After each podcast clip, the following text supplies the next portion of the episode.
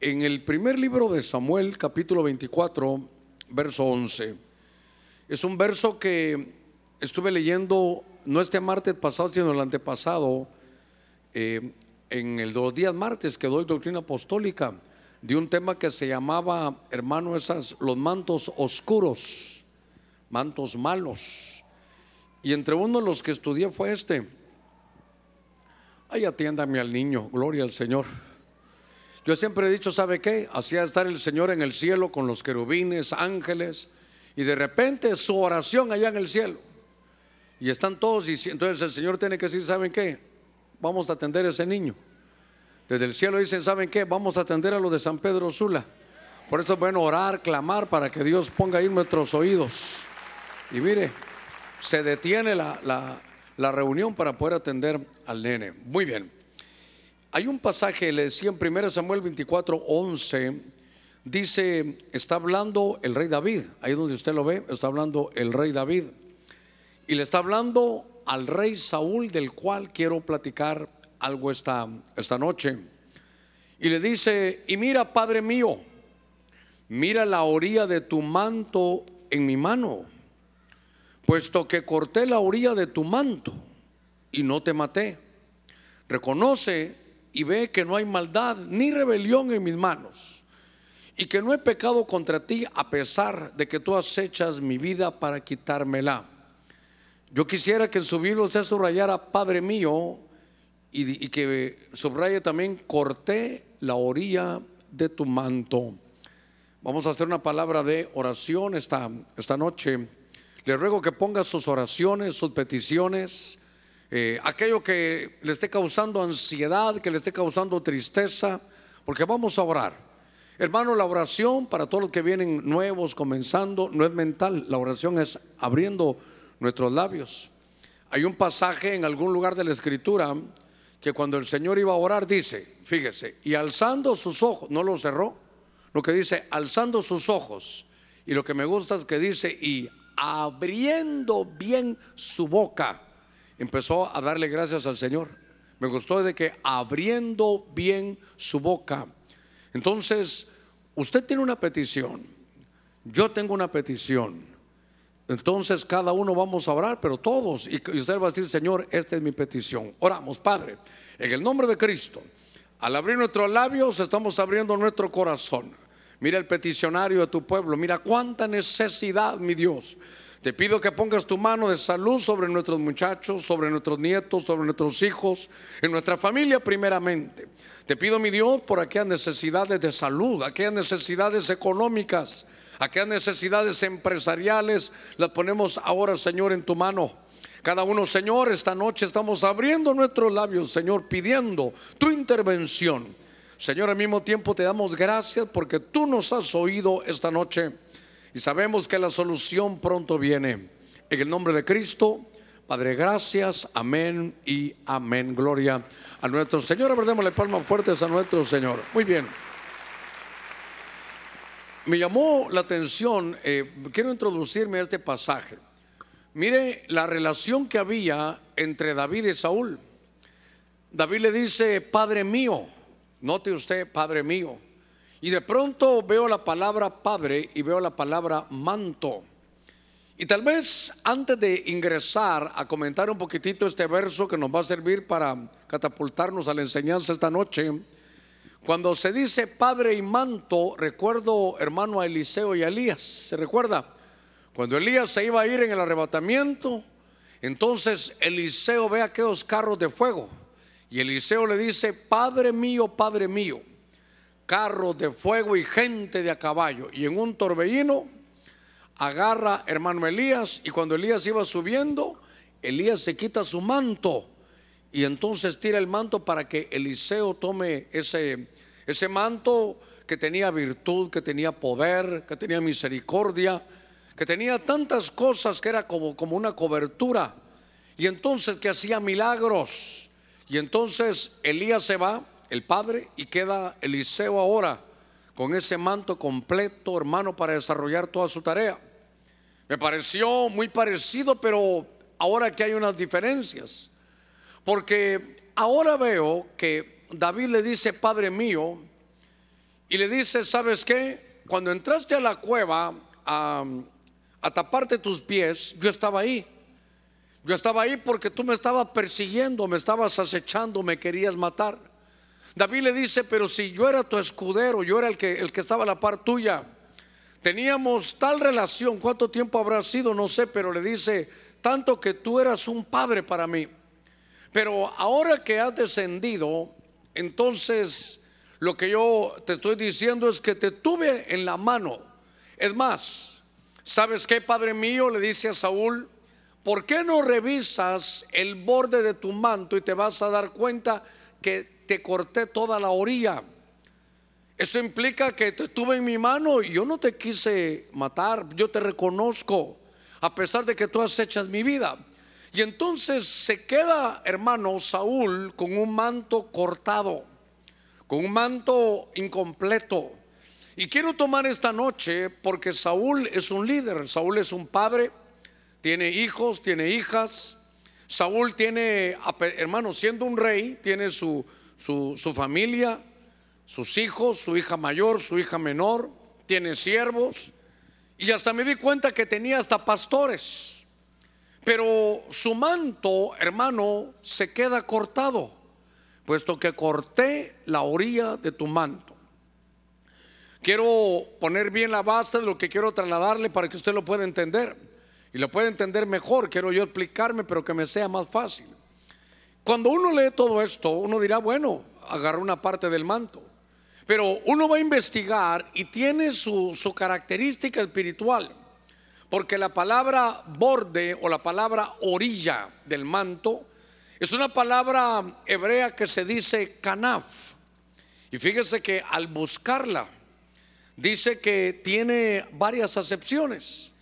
Y la primera que tiene, para que usted mire lo que él perdió, y luego lo vamos a ver toda la familia, que derivó en la familia.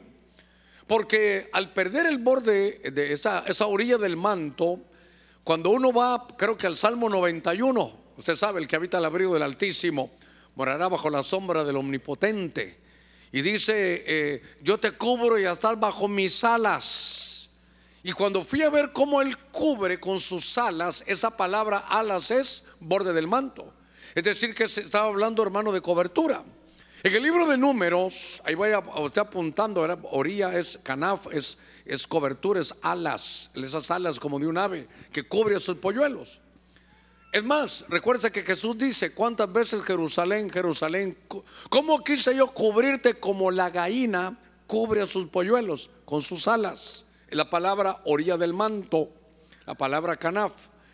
Le decía yo que en el libro de números, no recuerdo bien el verso 15, 30 y algo, dice que en los mantos se ponía, hermano, usted lo puede ver ahí, no sé que me acerque, pero se ponían esas orlas y esos... Eh, esos dibujitos, los sacerdotes tenían hasta campanillas. Pero eso significaba que para cuando uno no mirara al cielo y tuviera su mirada muy en la tierra, eso le recordaba a usted los mandamientos del Señor para obedecerlos. Quiere decir que este canaf, esta orilla, era recordar los mandamientos de Dios. Cuando alguien tenía problemas, hermano, se tiraba a tocar el manto, por ejemplo, el mismo Saúl de Samuel, porque estaba pidiendo misericordia. En uno de los salmos que a mí me gustan más, el Salmo 133, cuán hermoso, hermano, para Dios ver a su pueblo habitar en uno, ¿se recuerda?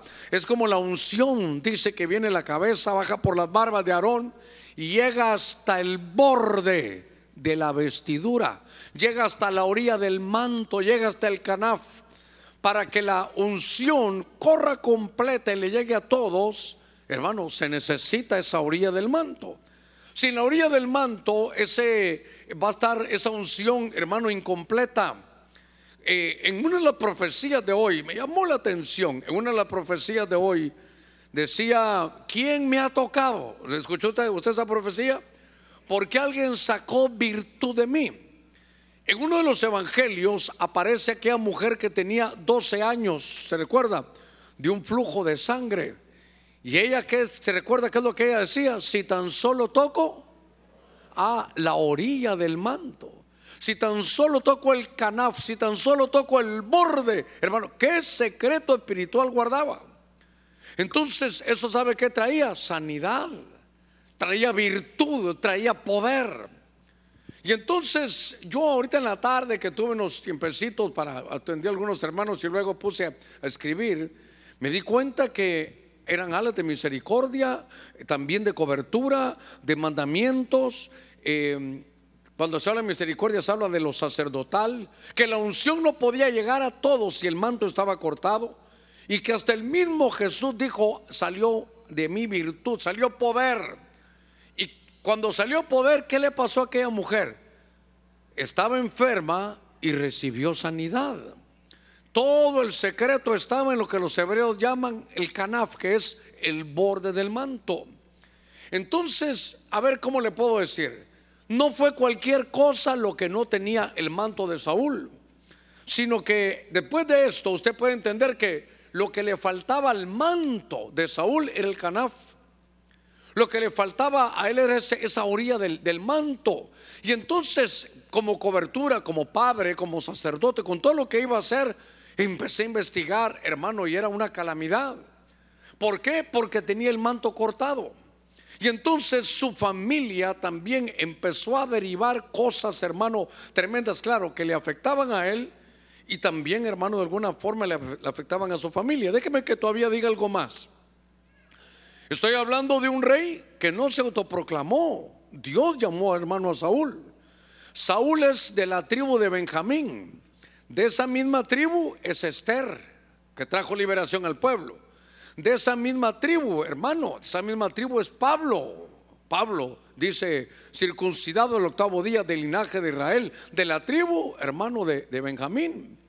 Y Saúl era de esta, de esta tribu también. Entonces, cuando estoy viendo esto, veo a un rey que tenía todo el apoyo de Dios, Dios lo había elegido, pero que en medio de su vida, hermano, no cuidó su manto, no, no cuidó ese canaf. Recuérdese que en medio de su desesperación, hasta fue a buscar una pitonisa. Cuando estaba leyendo esto, después de estos, hermano, qué sé yo, minutos que me he tomado, que creo que, que para que pudiéramos ver la introducción, empecé a buscar. Yo quiero que usted me acompañe, por favor, en el primer libro de Samuel, capítulo 31, verso 2.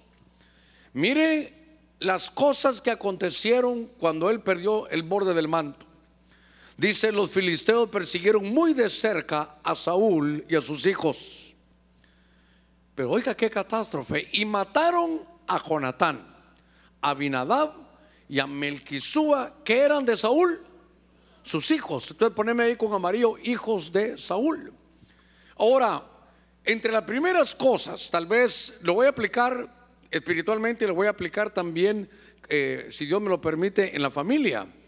Lo primero es, ¿sabe qué? Que no, no pudo él, hermano, eh, delegar, no pudo dejar un legado.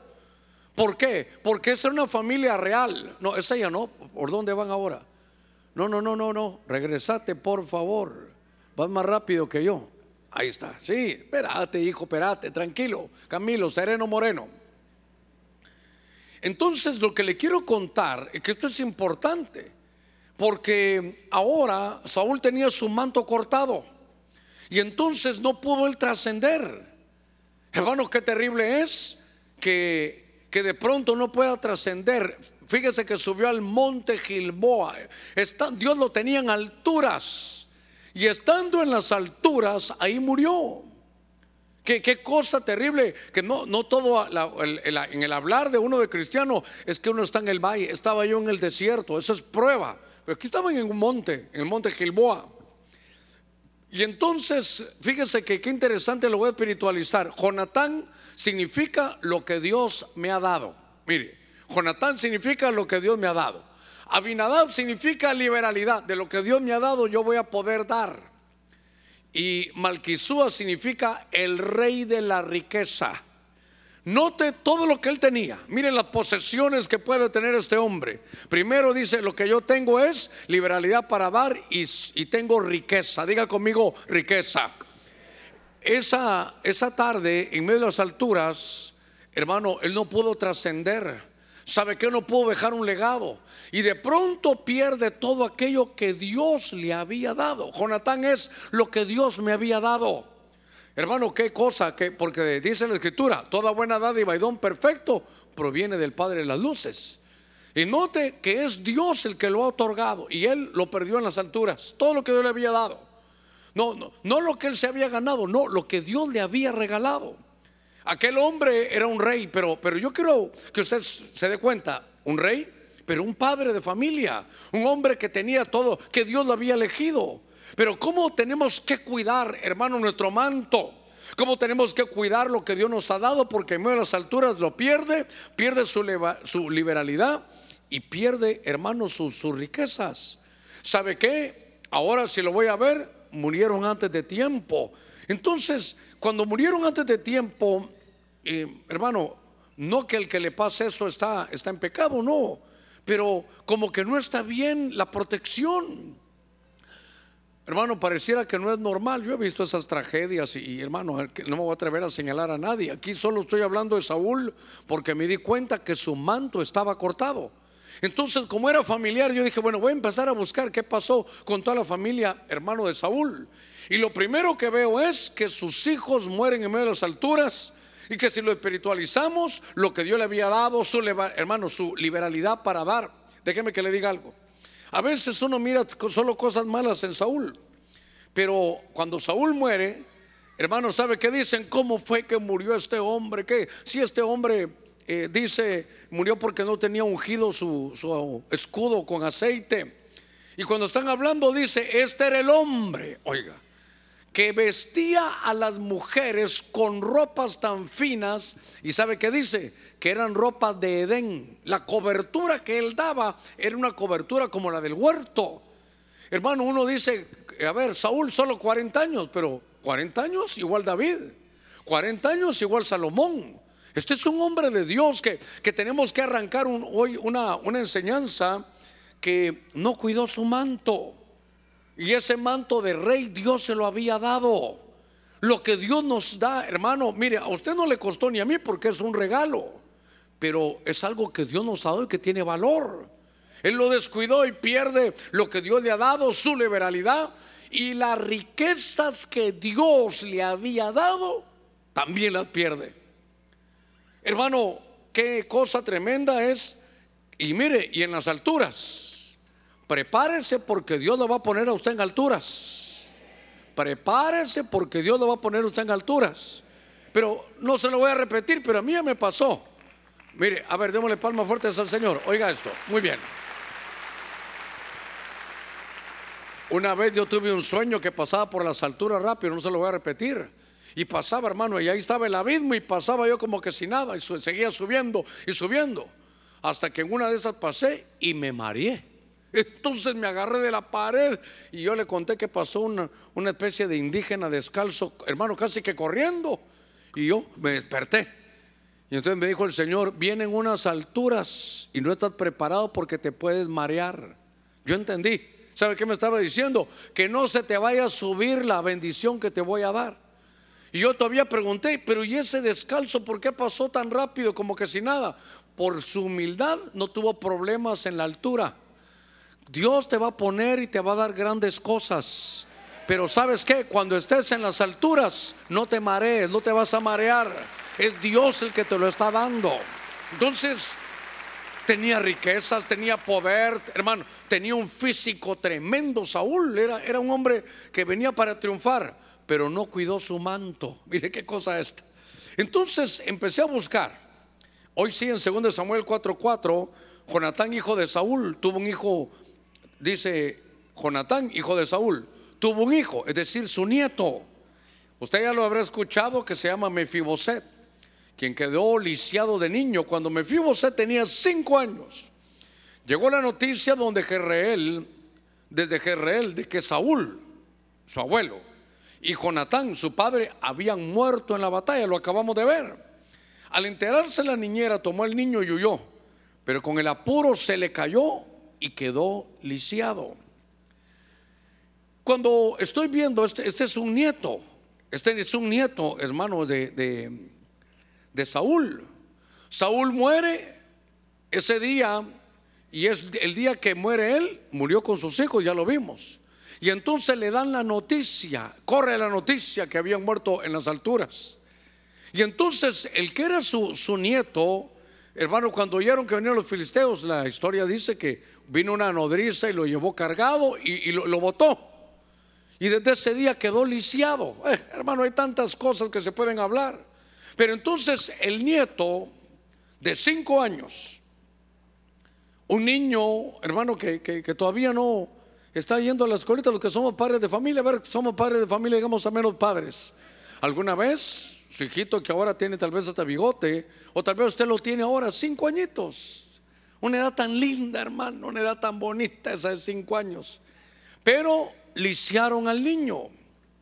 Y entonces quiero detenerme un ratito porque, hermano, si pudiéramos ver las estadísticas de los abusos que hay para niños de esa edad, con familiares, con, gente que cuida una casa o cuida un niño. Mi sorpresa y me molesta solo decirlo porque vi un par de demandas hasta con, ancianos. Bueno, los ancianos cometiendo incesto. La última vez, hermano, estábamos ministrando y era un anciano, era un abuelo el que estaba tocando al niño. Y entonces esto, esto me llama la atención que ahora aparece número dos, ya no son sus hijos, sino un nieto, y aparece hermano abusado. Entonces, mire, que en estos tiempos pase, uno no, uno no, bueno, espero que no pase, pero, pero esto pasaba desde antes, quedó lisiado. Nunca más volvió a caminar igual, fue, hermano, ya no quedó igual, nunca fue el mismo. Hemos platicado otras oportunidades que quedó lisiado de ambos pies. Y cuando se mira lo que sucedió, yo se lo he explicado desde otro ángulo. No digo que no sea literal, pero se puede aplicar en otro ángulo. Que tal vez es un eufemismo y lo que pasó es que abusaron al niño. Y entonces ahora el nieto, mire, por el manto cortado de Saúl, se recuerda que la Biblia dice que manto era, la palabra canaf es como una, un ala para proteger, para cuidar, es como cobertura. Pero como Saúl tenía su manto cortado, no protegió. Ahora se muere él antes de tiempo. Hermanos, se mueren sus hijos, no queda y se queda este niño solo. Entonces se quedó huérfano y entonces es abusado. Cuando estaba leyendo yo estas cosas, hermano, yo créame que cada día que leo y digo, Señor, tan, tan profundo el mundo espiritual, hay cosas que uno tiene que ir entendiendo y avanzando y que nosotros tenemos que cuidar lo que Dios nos ha dado. Mire, la bendición que tenemos es, una bendición tremenda. Pero tenemos que revisar hoy nuestro, nuestro manto para ver que si de repente se nos está deshilando, hermano, la orilla, ese canaf. O de repente el enemigo está usando a alguien para que nos quite eso, que nos olvidemos, hermano, del Señor. Y es que, hermano, a todos les puede pasar. Por eso yo le estoy, ahorita le decía, usted va a tener alturas espirituales, va a tener un excelente trabajo, va a ganar calidad. Pero ¿sabe qué? Cuando esté arriba no se olvide de Dios. Porque ese es el problema. Es el problema. ¿Sabe cuál es el problema? No valorar. Déjeme que le diga algo. Cuando una vez estudié a Saúl, creo que lo prediqué aquí con ustedes vi el llamamiento de Saúl y entonces lo agarra Samuel y le dice, mira, a ti Dios te eligió, vas a ser un hombre grande, este manto los tienes que cuidar. Y, hermano, Samuel era como un padre espiritual. Y mira qué tremendo, como Dios te llamó en tu camino, vas a encontrar una reunión de profetas. Y cuando entres ahí vas a profetizar, luego vas a encontrar este y te va a dar lo otro, luego vas a encontrar lo otro. Y entonces cuando eso te pase, prepárate, haz lo que quieras porque Dios te ha cambiado, serás mudado en otro hombre y serás el rey de Israel y tendrás la protección de Dios. Hermano, mire todo lo que le había pasado en ese viaje. Y cuando él regresa, le pregunta a su tío, ¿cómo te fue Saúl? Y sabe lo que le dice, eh, estuve buscando unas mulas allá. Es que él era un pastor no de ovejas, lo que dice que él cuidaba las mulas de su padre. Y entonces yo puse, me detuve. Su tío le preguntó, ¿cómo te fue en este viaje? Y hermano, no contó nada de lo espiritual. No contó que Dios lo llamó, que encontró una, hermano, no, no contó que encontró una, una escuela de profetas, que hasta profetizó, no, no, no contó todas las señales que Dios le dio, no contó que Dios lo había elegido. No, que se puso, ¿sabe cómo es? Como que usted, hermano, lo bautizan en el Espíritu Santo, Dios le hace un milagro, hermano, y sale del culto y le preguntan, ¿y cómo te fue en el culto? Tuvimos un lío al sacar el carro porque un hermano se puso brincón. ¿Y todo, y todo lo del culto? Ahí me doy cuenta que tal vez no valoraba su manto. Ahora usted va a ver aquí conmigo todas las cosas que le sucedieron. Ahora su nietecito es abusado. Él ya no tiene derecho, hermano, de muchas cosas. Empieza a perderlo todo. Perdió su trascendencia. Por eso, hermanos, hay que cuidar nuestro manto. Porque el manto es tan importante desde la parte alta, pero en la parte baja tiene ese canaf por favor, le ruego que le diga al hermano que está en la par suya, cuida tu manto, cuida tu manto, cuida tu manto, porque es lo que Dios le ha dado. Ahora, en 2 Samuel capítulo 3, verso 7, ahí va a ver cómo vamos a ir llenando la familia. Ahorita todavía lo, lo voy a leer aquí. Mire, y Saúl había tenido una concubina cuyo nombre era Rispa, hija de Ajá. Y dijo, a Isboset, que era hijo de Saúl, a Abner, que era el ministro de, de la defensa, ¿por qué te has llegado a la mujer de mi padre? ¿Por qué te has llegado a la concubina de mi padre? Entonces ahora veo que aparece esta mujer Rispa, pero déjeme que le cuente algo de esta historia. Rispa tuvo hijos, hermano, con, con Saúl. Rispa, hermano, fue una, ¿sabe qué? Yo vi cómo actuaba ella como madre, tremenda madre, una buena madre. Pero nunca se casó con Saúl, era su, su, amante, su concubina. Y entonces uno puede decir, ah, bueno, Rit para la de lío, pero ¿sabe qué, qué vi? Que cuando estaba Saúl había un pacto con los gabaonitas que habían hecho de los días de Josué de no agresión. Y viene Saúl, póngame cuidadito en esto, es muy serio. Y viene Saúl y rompe el pacto que había con, los gabaonitas, el pacto que Dios, que habían hecho delante de Dios con los gabaonitas. ¿Sabe qué? Había hecho el voto, había hecho un voto de no agredir a los gabaonitas. Y de pronto los empezó a matar. Y entonces los hijos que había tenido con Rispa, hermano Saúl, para todo esto ya se había ido. Los hijos que había tenido con Rispa hermano, eran el precio por lo que él había hecho. Hermano, por eso sabe qué dice la Biblia. Hemos de renunciar a la vana manera de vivir heredada de nuestros padres. Porque aquí Saúl provocó, punto número tres, Saúl provocó que Rispa, mire, ni siquiera se casó. No, no, no dice la esposa, no, era, era Rispa. Y Rispa, usted mira aquí que aquí hay un lío. Y Saúl había tenido una concubina cuyo nombre era Rispa, tuvo hijos con ella. Era eh, hijo de Ajá. Y dijo Isboset, que era hijo de Saúl, le preguntó, hermano, y le dijo Isboset a Abner.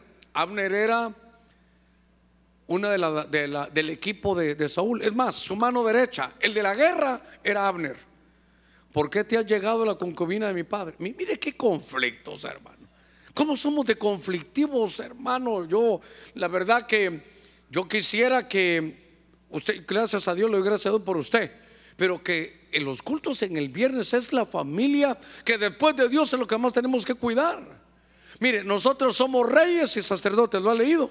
Pues ese rey también, este rey Saúl, y, y no cuidó todo lo que Dios le dio. Y entonces Rispa comete una infidelidad ¿Con quién? Con el amigo más cercano de Saúl, con el ministro de la defensa. Ahora, ¿por qué se dio todo eso? ¿Sabe qué? Yo allá no, había puesto infidelidad, porque no fue infidelidad, a ver, cómo, provocada porque se le vino todo el suelo. Hermanos, sus hijos que tuvo con Rispa en ese juicio que hubo, hermano, tuvieron que dar su vida. Mire, Saúl muerto seguía matando. A ver cómo me explico esto. Nadie se vaya a sentir tal vez no estoy hablando ahorita de una muerte física, sino que, por ejemplo, el tatarabuelo murió de cirrosis porque no controló el vicio del licor. Su abuelo muere de cirrosis porque no controló el mismo vicio del licor. Y entonces ahora hay una generación, tal vez es usted, o tal vez la que viene con sus hijos. Y aquel problema del bisabuelo todavía sigue pasando factura. Por eso uno tiene que investigar sus ancestros y ver, bueno, ¿de qué murió mi abuelo? Ah, ¿Y por qué murió? Por, imagínense, murió por una violencia, le pegaron un tiro. Y en mi papá igual, alegó con no sé quién y le pegaron un tiro. Entonces, ah, hay violencia. Entonces, ese ciclo puede llegarle a usted. Y en algún momento, alguna cosa, una situación, tal vez usted, usted se, ciega y pierde, hermano, la, la cabeza. Yo le he contado. A veces todos los mismos ejemplos le pongo y usted tan lindo, ¿verdad? Usted también, hermana, tan linda que, ay, sí, gloria a Dios, y se ríe, se lo he contado como cien veces. Los hermanos venían al culto el domingo y venían algo tarde, el hermano en su carro, estábamos en el culto allá en el templo anterior, y entonces el hermano en la moto se le mete un poquito al carro así, al hermano del carro, ellos no sabían que eran hermanos, ¿verdad? Entre ellos. Y entonces el otro hermano le pasa cerca la moto y se toca la bocina y se hacen señales, tal vez no de humo, pero se hacen señales. Y en un semáforo para el hermano en el carro y viene el de la moto y lo alcanza. Y en la ventanilla, ¿qué pasa? El de la moto le toca así. Y el hermano de la ventanilla del carro baja la ventanilla y lo pesca del del, casco, de eso como aquí lo tiene, y lo mete así, vení para acá.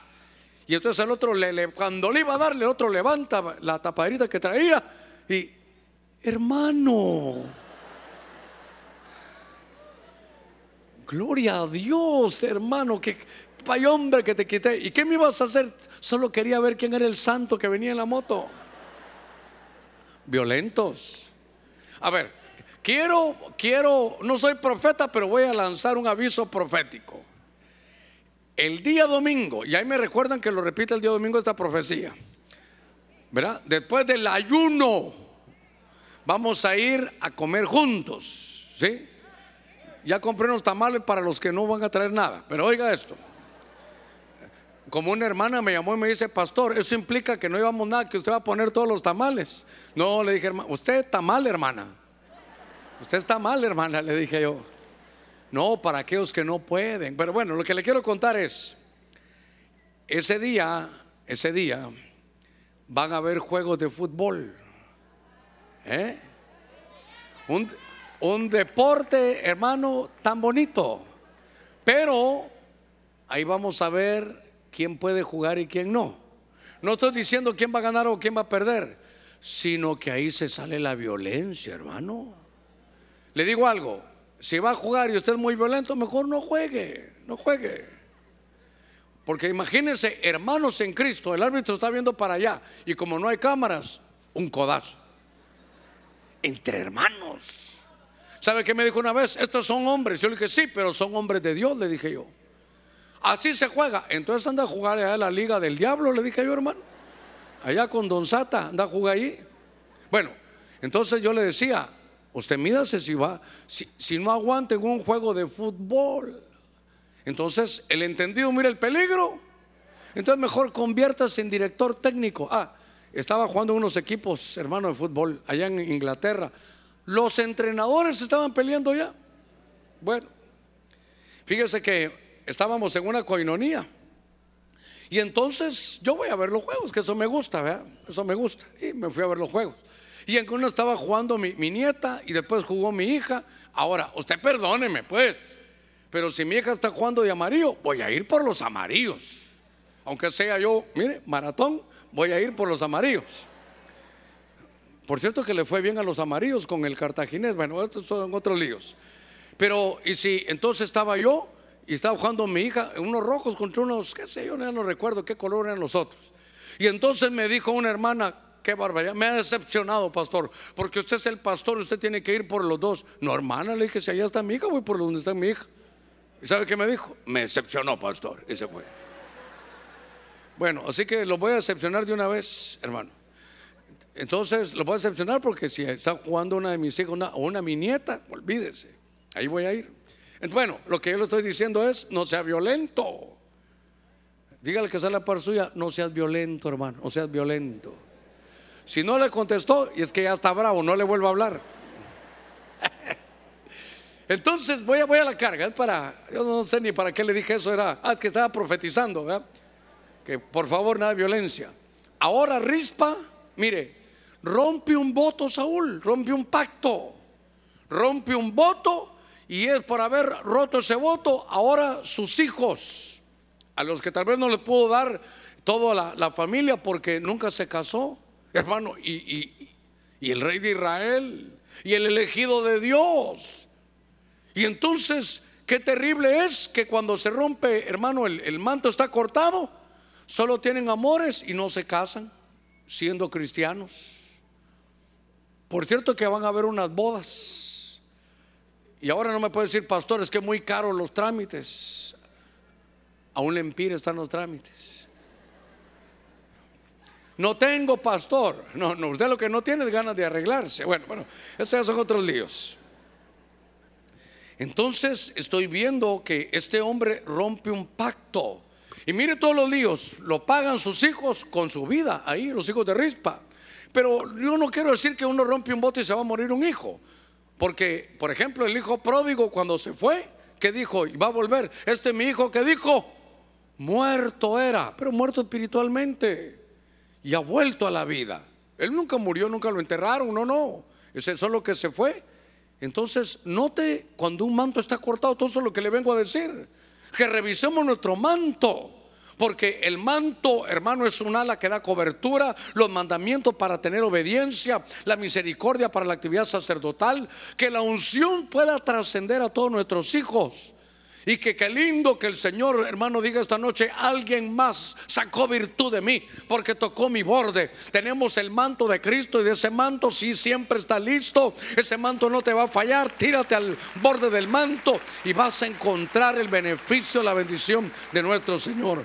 Entonces, seguí buscando, fíjese, seguí buscando. Y entonces en Primera de Samuel, capítulo 18, verso 17 aparece la hija mayor, dice la escritura. Entonces Saúl le dijo a David, he aquí Merab, mi hija mayor. Subrayen, Merab, mi hija mayor, es la hija de Saúl. Te la daré por mujer, con tal que me seas hombre valiente y pelee las batallas del Señor. Porque Saúl se decía, no será mi mano contra él, sino sea contra él la mano de los filisteos. Mire que ahora va a ser familia. Ahora le toca casar a sus hijos. Mire los errores de un hombre con el manto cortado. Mire los errores que uno de cristiano puede, hermano, eh, cometer. Llega el momento en que esa, esa su hija, que es Merab, la hija mayor, hermano, oiga esto, ni le preguntó si quería David.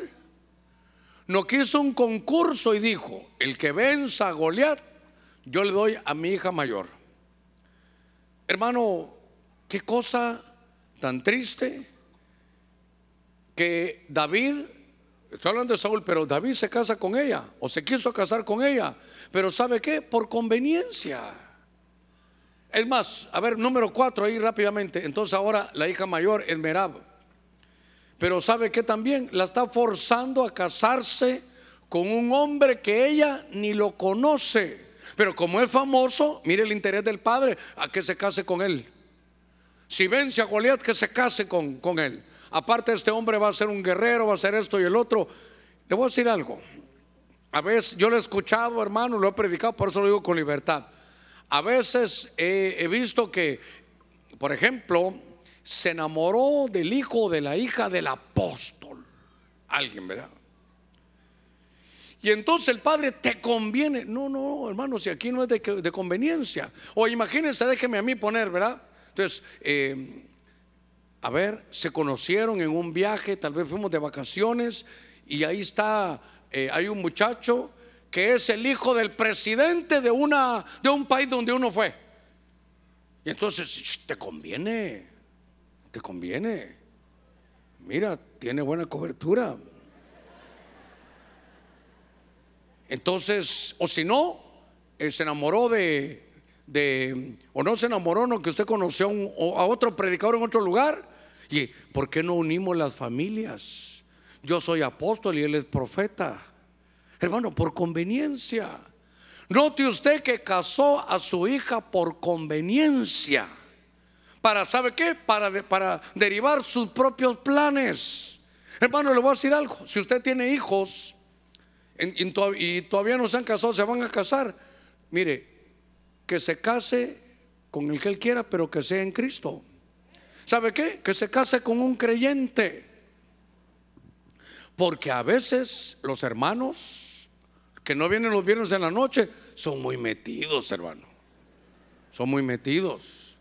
Eh, se va a casar su hijo y con la que se va a casar eh, está en la escuela profética, danza, se tira del púlpito, da tres voltegatos y cae parada. Y tiene visiones, no faltan los cultos. Hermano, lo importante es, es cristiana, sí, y la ama.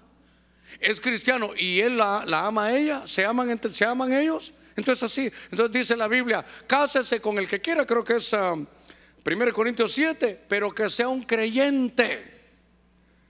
Porque si no sabe qué, se casan por conveniencia. O lo peor, se casan porque qué lindo canta ella. Ya me imagino yo levantándome que ella me cante, hermano. Estas son las mañanitas que cantaba el rey David, hermano. Y el día que, que le pegue la ronquera, no me hables vieja, no me hables. Si perdió eso. El día que usted se case, hermana, que está soltera, solo porque él profetiza. Puede ser que profetice, pero que no vayan a encajar. Ahora, el problema del manto cortado es que esa boda la estaba arreglando él, por conveniencia. Padres de familia, digamos amén. Eh, no se preocupe tanto, hermano, de, de que sea por conveniencia, sino que sea claro, claro. Le voy a contar en 30 segundos un resumen. Una vez yo dije, bueno, ¿qué mira para los que son solteros? ¿Cuál, ¿Cómo piensa un suegro? ¿Cómo piensa un suegro para entregar a su hija? Estaba Caleb y dijo, el que se case con mi hija, que pueda eh, conquistar aquella ciudad. Ah, que sea un conquistador, pero no de chavas, ¿eh?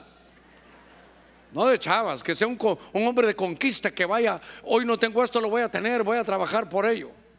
Cuando, cuando iba hermano Labán a darle a Jacob a su hija, le dijo, ¿de verdad te querés casar con Raquel? Ok, te quiero ver trabajar.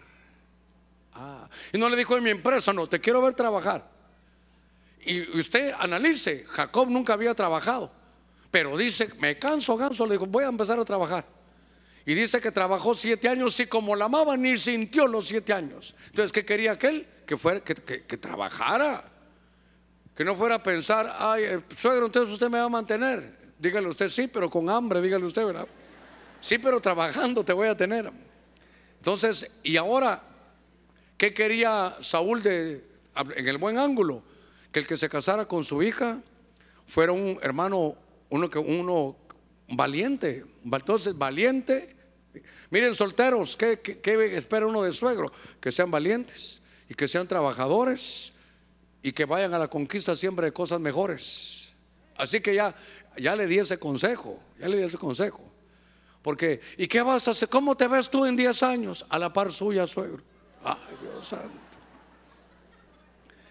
¿Cómo te ves cada tarde viendo el mundial ahorita desde diciembre, viéndolo aquí con usted, suegro? Bueno, entonces la casó por conveniencia. Déjeme avanzar un poquitito. Hermano, toda la familia se estaba destruyendo. Es más, esta mujer fue más valiente. Le dijo, Padre, gracias, David es canta bonito, es un poeta, tiene el corazón conforme al corazón de Dios. Pero mire, qué tremenda lección, otro día la vemos despacio. Merab dijo, pero yo no lo amo, papá. Así que, aunque me des la cita con él, no llego a la boda. Yo amo a otro chavo. No, no es rey, no tiene el corazón así como usted, no canta, no danza, pero yo, y se fue con otro chavo. Mire, Merab, muy bien, pero Saúl, por conveniencia. Entonces después, ya que no pudo darle a, otra, a esa hija, le da otras. Venga conmigo a 2 Samuel 6:16. Ahí está Mical. Pero mire qué trato este. Sucedió que cuando el arca del Señor entraba a la ciudad de David, usted sabe, Mical con amarillo, hija, esa es la hija menor, hija de Saúl, miró desde la ventana y vio al rey David saltando y danzando delante del Señor. ¿Y qué hizo ella? Lo menospreció en su corazón. Hermano, si usted se da cuenta, a ver número 5 rápidamente. Me quedan 15 minutos, creo que voy bien. Todo lo que quiero llevarlo es que analice conmigo la familia de un rey con su manto cortado. Hermano, no, no puedo. Mire, ¿y sabe quién? Tal vez el mejor sabe quién era, Jonatán, y se murió de entrada. Ahí en las alturas también quedó. Entonces la hija menor, Mical, hermano, menosprecio. Echó a perder su, su, su vida porque el manto que tenía, hermano, su padre Saúl, era un manto que estaba, que estaba cortado. Entonces la unción no iba a llegar. Note que la, hermano, cuando la unción no baja, cuando la unción se está detenida es porque hay que revisar el borde del manto. Tal vez el Señor nos trajo porque tal vez no lo estamos valorando o por tal vez se está descosiendo. Por eso cuando yo estaba viendo esto, mire, hermano, hijos, nietos, la que tenía que haber sido su esposa, nunca se casó, fue amante, su hija mayor, su hija menor, Dios mío. Y voy a la carga, un rey al que Dios lo había elegido. Hermano, yo estaba meditando esta tarde, porque alguien dirá, pastor, mi, mi borde manto no está descosido, también lo tengo cortado, ¿qué hago? Entonces recuperémoslo hoy, recuperémoslo hoy. Porque manto es cobertura, son alas. Manto es, hermano, obediencia a los mandamientos de la palabra de Dios. Manto es mostrar misericordia. El manto es que la unción de la cabeza llegara al borde de la vestidura. Manto, hermano, es que de Dios, de, Jesús, salía sanidad. Imagínense, el nieto está todo abusado, destruido, porque no hay manto. El manto está cortado. Revisemos, hermano, nuestro manto. Y entonces está Mical ¿Sabe qué? De David nunca tuvo hijos. Un matrimonio problemático. ¿Por qué? Porque el, que era su padre, hermano, era su consejero, pero como tenía el manto cortado, ya no miraba los mandamientos de Dios. ¿Se recuerda qué fue lo que hizo? Lo dijimos al principio, cuando él dijo, ya Dios no me habla ni por profecía, ni por sueños. Voy con el sacerdote, ni con el urim, ni con el tumim. ¿Y sabe qué más puedo añadir yo? Y cuando bajo mi rostro ya no tengo borde del manto, no me recuerdo los mandamientos de Dios. Y como ya no tengo nada de Dios, voy a ir a buscar a la pitonisa. Ahí perdió todo, hermano. Ahí perdió de una vez todo. Ese, después de ese día fue que él muere. Va a ver a la pitonisa en el capítulo 28 y en el 31 muere. A veces sabe que hay que hacer, revisar nuestros capítulos. Porque el enemigo cuando tenemos, hermano, ¿usted ha tenido un mal capítulo en su vida? ¿Cuántos hemos tenido un mal capítulo en nuestra vida?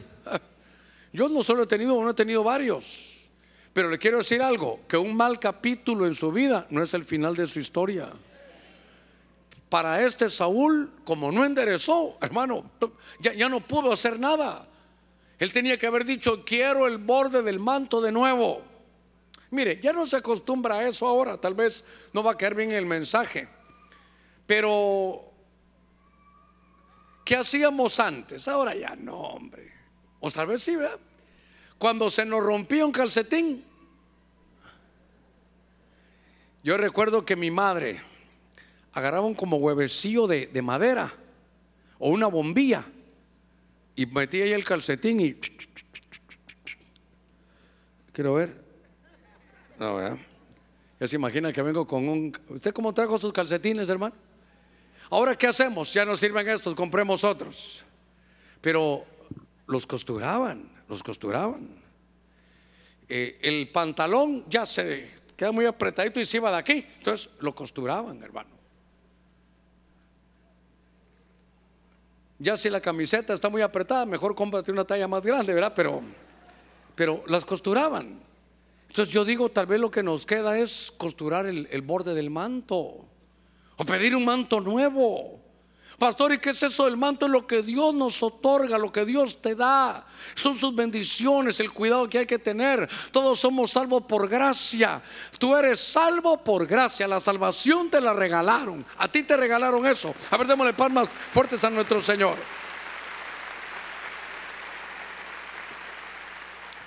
Pero ¿qué dice Pablo de la, de la salvación?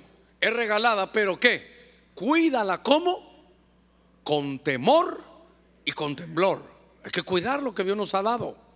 Y entonces ahora estoy leyendo que Mical, hermano, mire, no logra dar fruto con David. Y siempre, hermano, por los mismos consejos de su padre, lo, lo menospreciaba. Déjenme que les diga algo, mujeres de Dios, a las que están casadas y a las que se van a casar. Ya le hemos hablado, pero es bueno repetirlo para que lo, lo vayamos entendiendo.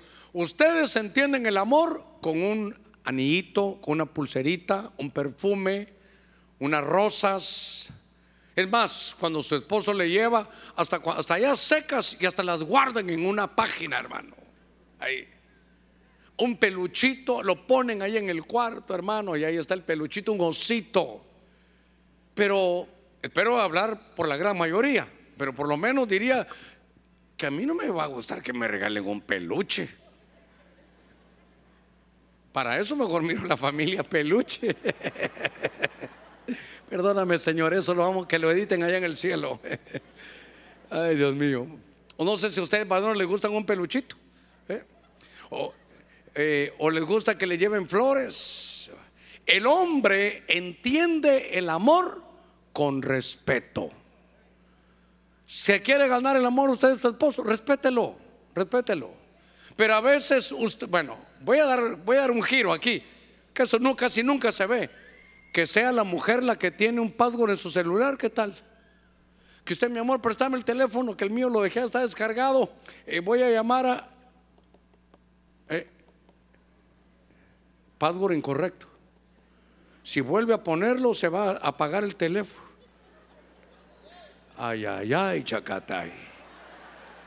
Habla, padre.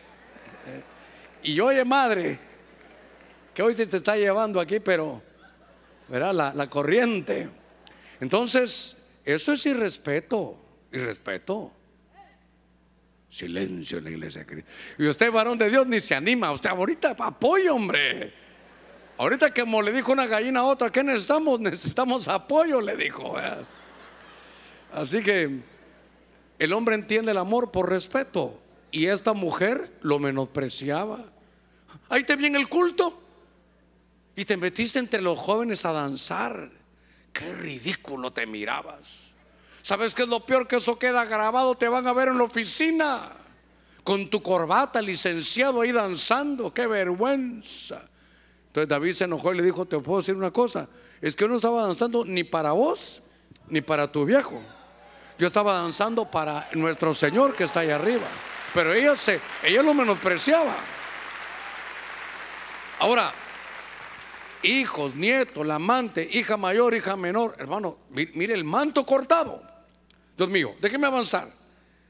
Aparece en 2 Samuel 19, 17. A ver si tengo bien esto. Dice: Con él había mil hombres de Benjamín. Y Siba, siervo de la casa de quién? De Saúl. Poneme con amarillo, Siba, siervo de la casa de Saúl. Y con él, Dios mío, no sé si quiere hacer viva esta palabra. Y con él sus 15 hijos. Casi que me persino, hermano. Y sus 20 siervos y se apresuraron a pasar el Jordán delante del rey. Entonces aquí aparece uno que se llama Siba. Y este Siba, a ver, número 6, pónganme ahí por favor Siba era un siervo. Este, este, no era la familia, pero un cercano. Y este Siba se encargaba, hermano, de Mefiboset cuando Saúl ya no estaba. Y hermano, lo trataba mal. ¿Qué le parece? Tan terrible es que cuando el manto está cortado, hasta los que usted, mire, estaba contratado, era un siervo, tenía su salario. Y entonces, como Jonatán ya no estaba, él se quedó a cargo del niño de Mefiboset y lo trataba mal. Hermano, qué terrible ha de ser eso, ya no trascender. Este Mefiboset nació para ser el rey de Israel, pero como su padre, hermano, se, dejó cortar ese manto, nunca lo recuperó. El, el, rey le usurpó la autoridad y ahora él se creía el papá. Es más, más que el papá era como un enemigo. ¿Sabe qué? Cuando David se iba a ir, ni le avisó y le dijo, ¿para qué te vas a ir? Le fue a decir a David que usted era malo. Hermano, unas cosas tan terribles. Cuando yo estaba analizando la vida personal, la vida familiar del tremendo rey Saúl, el primer rey de Israel, Hermano, familiarmente, mire, 40 años gobernando, pero familiarmente un desastre. Eso, iglesia de Cristo, eso no nos puede pasar. Tenemos que tomar este ejemplo de, revisar nuestro manto, lo que Dios nos ha dado. Y como le decía hace unos segunditos, como decía Pablo, cuidarlo con temor y temblor. Este Siba, el siervo de Saúl, hermano, criticaba lo de su casa, calumniándolo, hermano, criticando todo lo que hacían. ¿Por qué? Porque no había, la unción no le llegaba a él. El manto estaba cortado. El manto estaba cortado.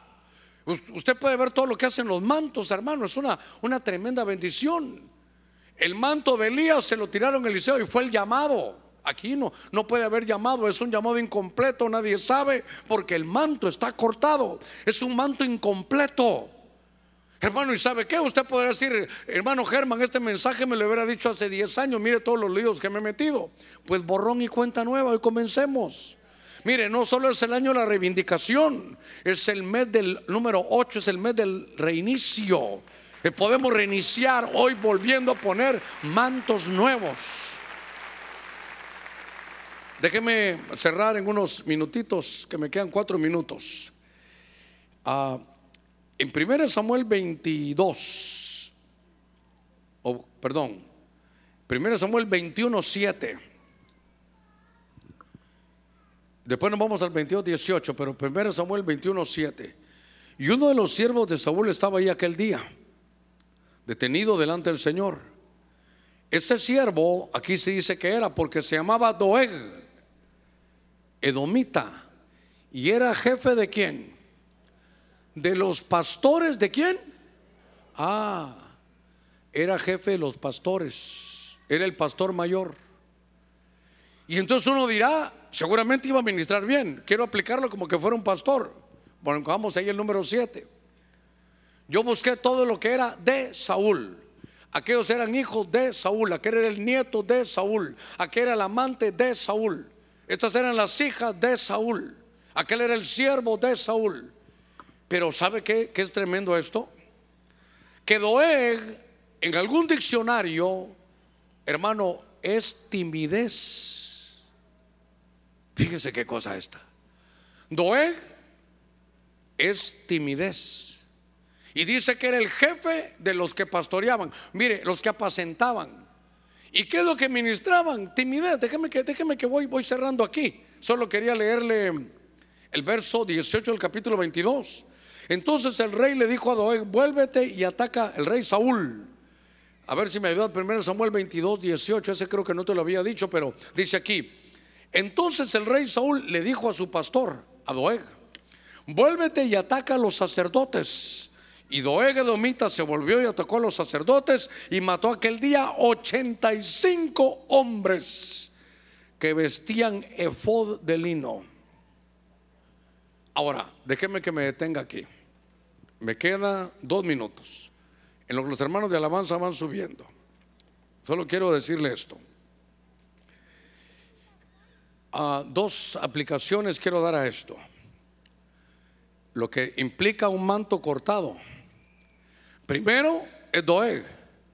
Y Doeg lo que hace es que mató 85 hermanos sacerdotes. Entonces no hay que ser teólogo para esto. ¿Qué es Doeg? El que mata el sacerdocio. Lo voy a explicar espiritualmente. La Biblia dice, vosotros sois real sacerdocio. ¿Entiende que todos somos sacerdotes? Pero desde hace muchos años, yo he combatido eso por desde que vine aquí, hermano, hace 28 años que en las iglesias se acostumbraba de que el que ora solo es el pastor, el que hace solo es el pastor, el que tiene que hacer esto es el pastor, el pastor me tiene que ir atrás de mi casa, el pastor tiene que orar por los enfermos, el pastor tiene que hacer esto, el pastor tiene que hacer, hermano. Entonces, eh, vamos a hacer, tiene que estar el pastor. Era una dependencia y los hermanos no podían hacer nada. ¿Sabe por qué? Porque les mutilaron su sacerdocio.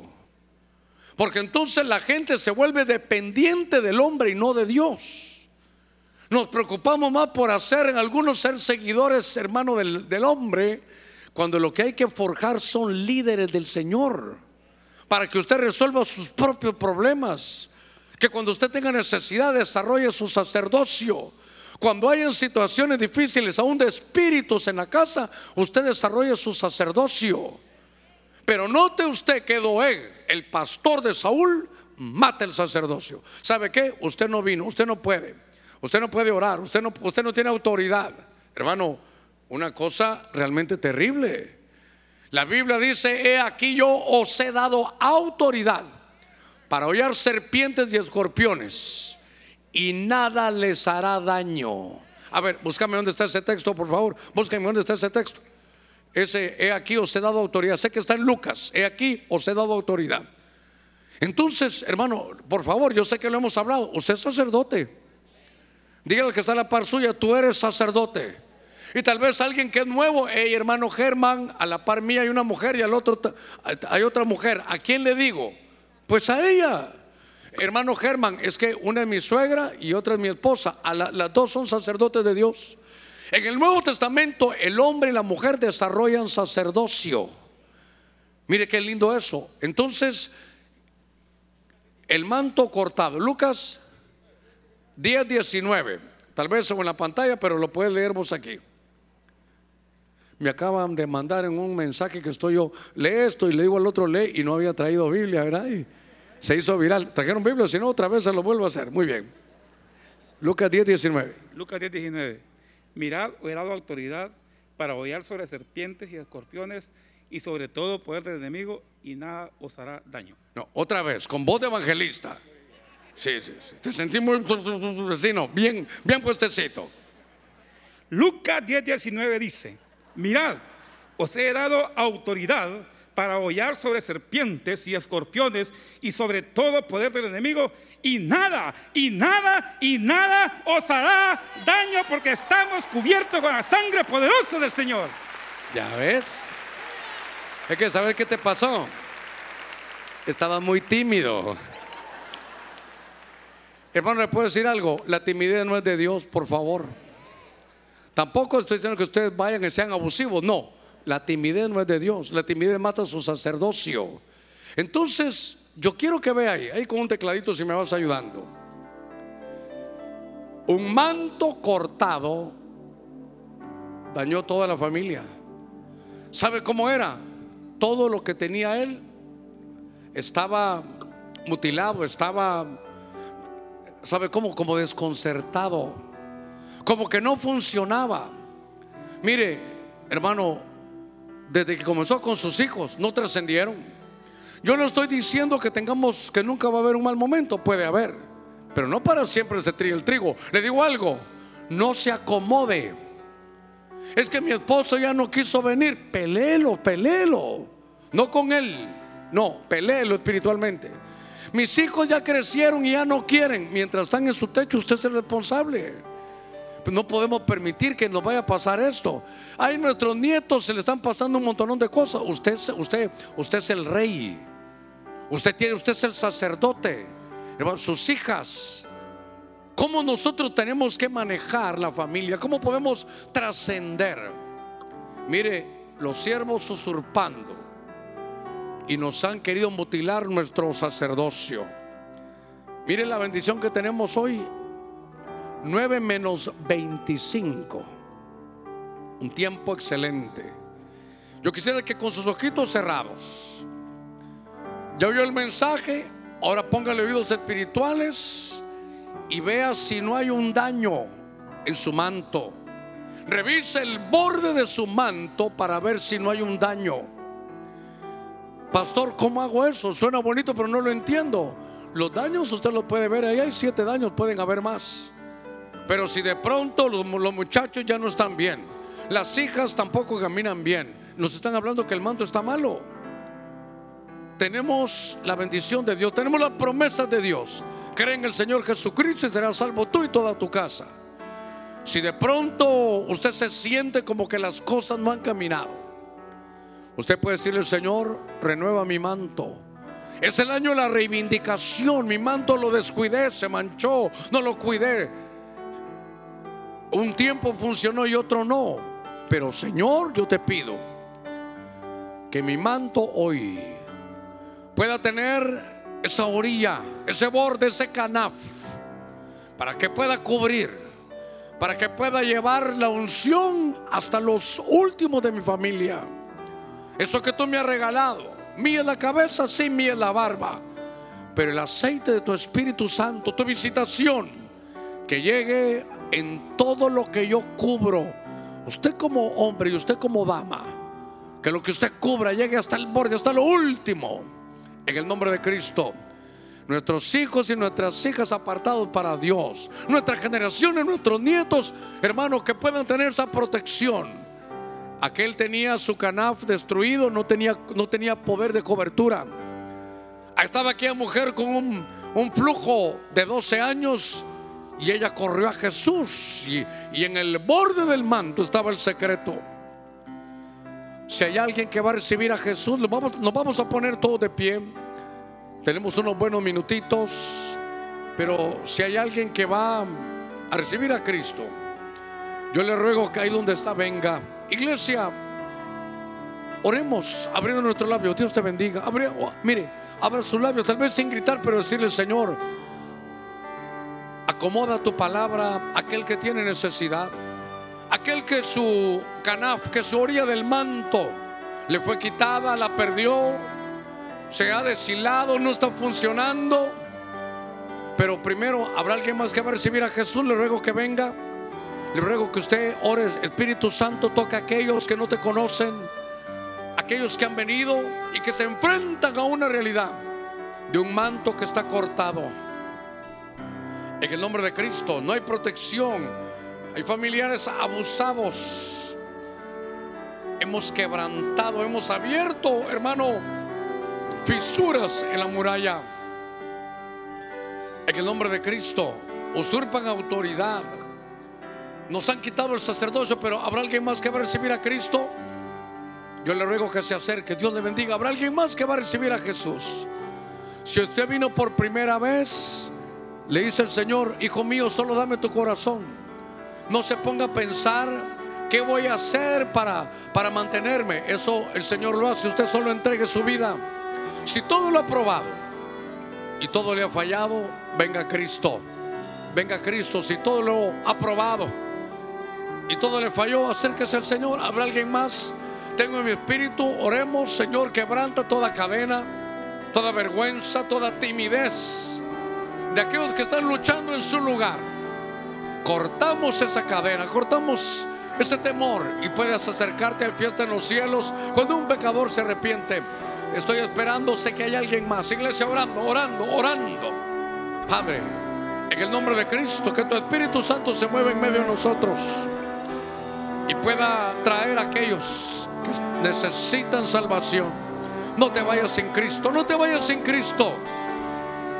Tu hogar se, está se ha fracasado, tus hijos están lejos. Dios le bendiga. Venga aquí adelante.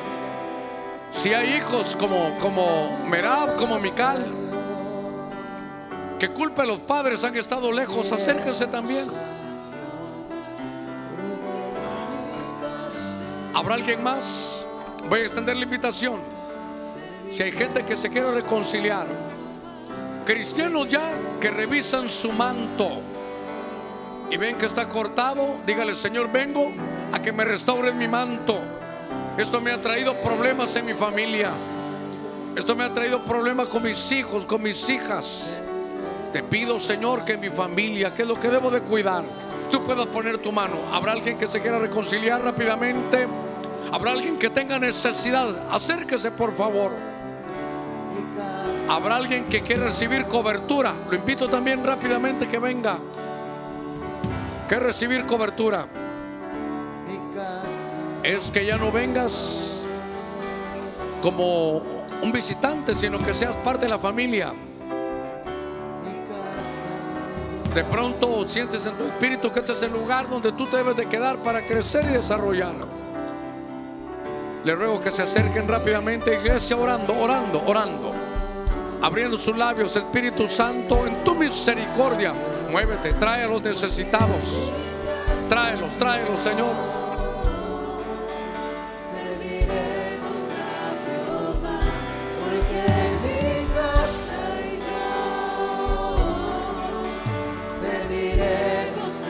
Acérquese a Jesús, orando, orando. Iglesia, intercediendo. Si vinieron en familia y saben que tienen necesidad, pónganse como un acuerdo y vengan, acérquense. Ese es un año de reivindicación y este mes de reinicio. No quisiera reiniciar, dejar atrás y comenzar de nuevo. Borró mi cuenta nueva. Te esperamos, iglesia orando, orando. Abra sus labios, iglesia. Siga conmigo, intercediendo. Dios le bendiga, Dios le bendiga, Dios le bendiga.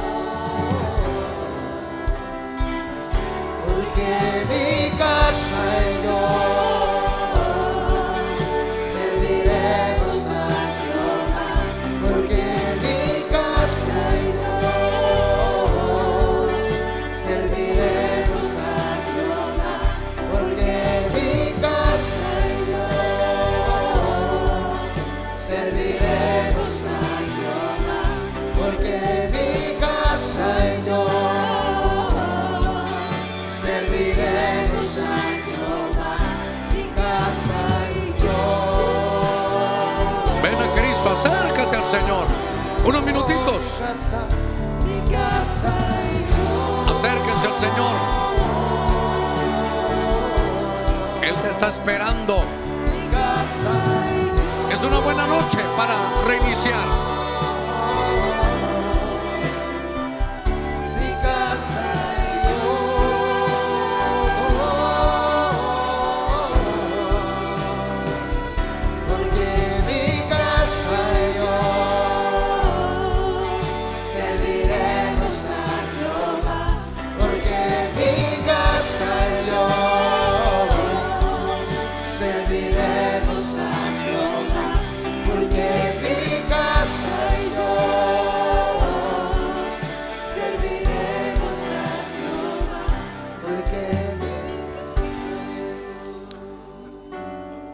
Iglesia le voy a pedir que extienda sus manos aquí al frente. Y sabe, vamos a hablar todos con todo nuestro corazón. Lo importante es ser ministrados todos. Pero aquellos que quieren entregar su vida a Cristo, vamos a orar por ustedes ahora mismo, Padre, en el nombre de Jesús, con toda la congregación, con todo el equipo de alabanza, que Judá es mi cetro, ha dicho el Señor. Estamos, Señor, extendiendo ese cetro para que aquellos que no te conocían, que están entregando su corazón hoy, produzcas tú el milagro del nuevo nacimiento. Díganle ustedes que han venido por primera vez, si quieren entregar su corazón, díganle, Señor, me arrepiento de todos mis pecados, de todas mis faltas, de todas mis transgresiones, de mis iniquidades, Señor, aún de las que no recuerdo, las pongo ahora delante de ti. Te ruego que me perdones, Señor, esta misma noche y te quiero recibir como mi Señor, como mi Salvador. Lo confieso con mis labios. Haz el milagro del nuevo nacimiento, Señor, adentro de, mí. Te pido que me hagas una nueva criatura, que todo lo que no he podido hacer, Señor, dame sabiduría para darle apertura a tu Espíritu Santo, para que Él opere en mí. Y que todos mis pecados sean lanzados al fondo de la mar. Lo pido en el nombre de Jesús. Gracias, Señor. Aquellos que se están reconciliando, dígale, Señor, aquí estoy. Te pido que ese borde de tu manto esté, Señor, para nosotros. El que necesite un milagro de Dios. El que, el que vino enfermo. Aquí está nuestro Señor. Dice que Él se mueve en medio de nosotros en los cultos. Y usted dígale, Señor, quiero tocar ese borde de tu manto y obtener de Él virtud. En el nombre de Cristo. Cada uno que ha venido con necesidad extienda su mano y dígale, Señor, toco el borde de tu manto. Si tan solo esta noche logro tocar ese borde del manto, tú vas a traer salud, vas a traer sanidad, vas a traer liberación, Señor, para mí, para mis hijos. Yo quiero recuperar al tocar tu manto.